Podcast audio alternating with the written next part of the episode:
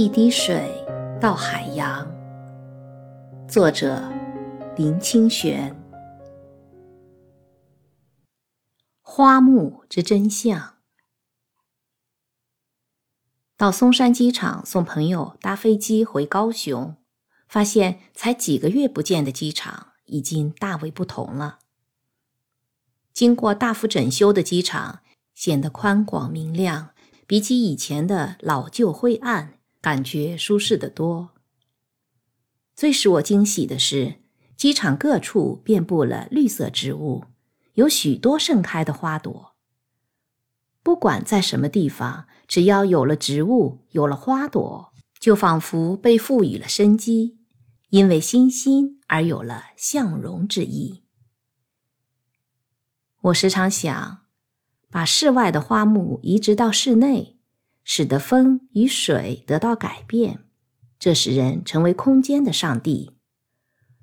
绿手指所到之处，空间便完全不同了。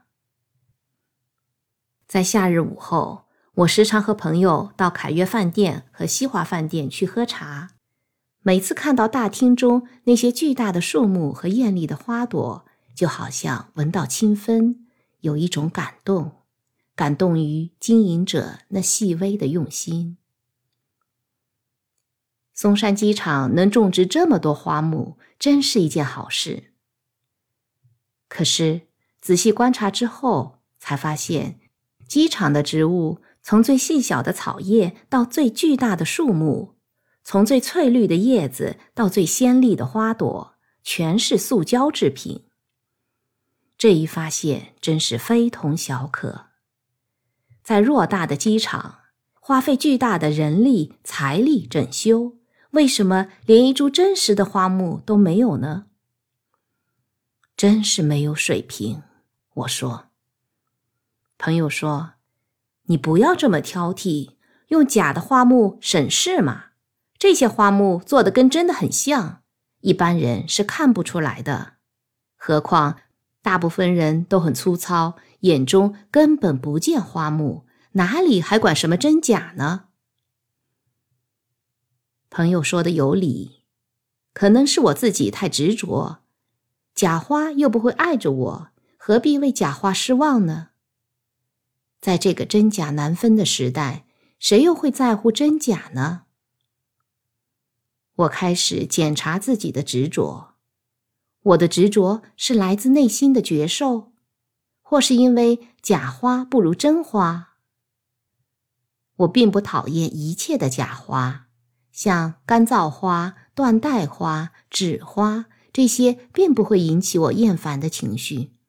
为什么唯独不能忍受塑胶花那种僵化俗气的样子呢？那是因为塑胶材质本身是不自然的、纯机械的，难以表达心灵的。如果有一种花，它做的非常真实，它的材质也不是塑胶，那么我可不可能喜欢呢？我想到今年春天和朋友在福华饭店听蒙古民谣、喝下午茶的情景。我们抬头看到三楼种了几株椰子树和香蕉树。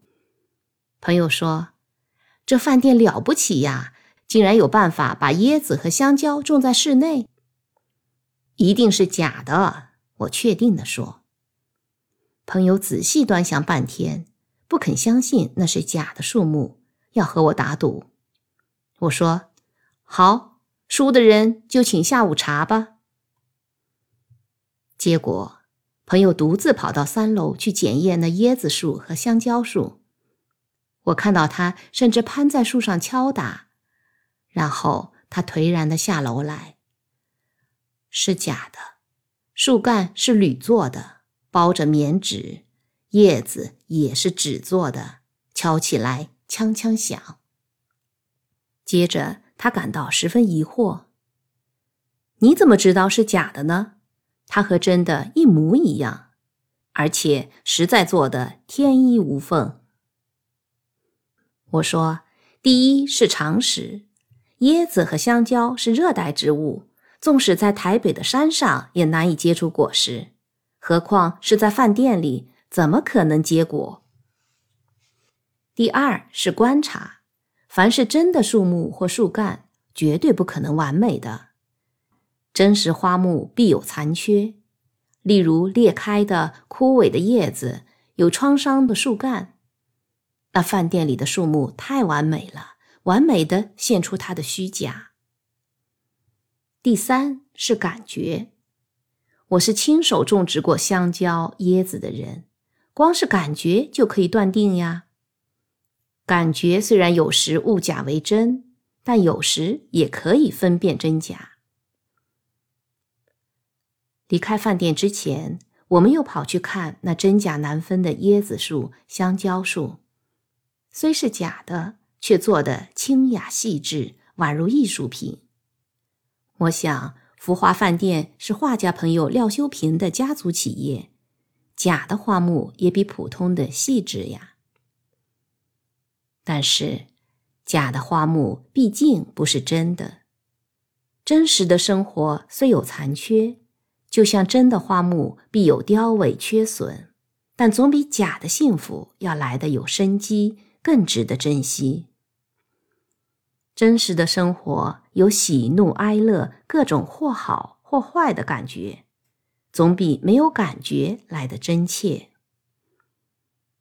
假的花木或者完美，或者如此相似，但我们无法投入那个完美和相似之中。因为许多完美不能以爱投入，许多相似不能用真实的心欣赏，因为他们没有生命，没有生机，没有变化，也就没有伤逝、凋零与疼惜。因此，坐在松山机场的假花阵中，我感到茫然。一个在感觉中麻木的时代。人们比较不在乎真假，自然也就反映在人所处的环境了。朋友坐飞机走了，我沿着种满假的花木、铺着假的泥土的松山机场走出来，叫了一部出租车回家。车上正播着一首哀怨的流行歌：“下一个男人也许会更好，但下一个男人。”也可能会更坏呀。在忠孝东路，车子陷入台北午后习惯性的塞车中，每一个驾驶人都沉默地忍受着，一寸一寸走过千疮百孔马路边的标语牌。每一张统一发票是一朵花，统一发票是城市的花园，请索取统一发票。统一发票也是一朵花吗？这是多么逞强无理的概念呀！好不容易回到家里，我就接到朋友从高雄打来的电话。我到高雄有一下子了，打几次电话都没有人接，塞车了吧？我心里颇有荒诞之感。在这个混乱的时代，从松山到高雄。竟比从嵩山到嵩山还快，真假既无辨别，远近也互相交错了。坐在书桌前面，我看着不久前种在盆子里的番薯和芋头，它们长得清脆优雅，生气尤胜于花园里的玫瑰花。唉，这世间究竟？有什么真实的事呢？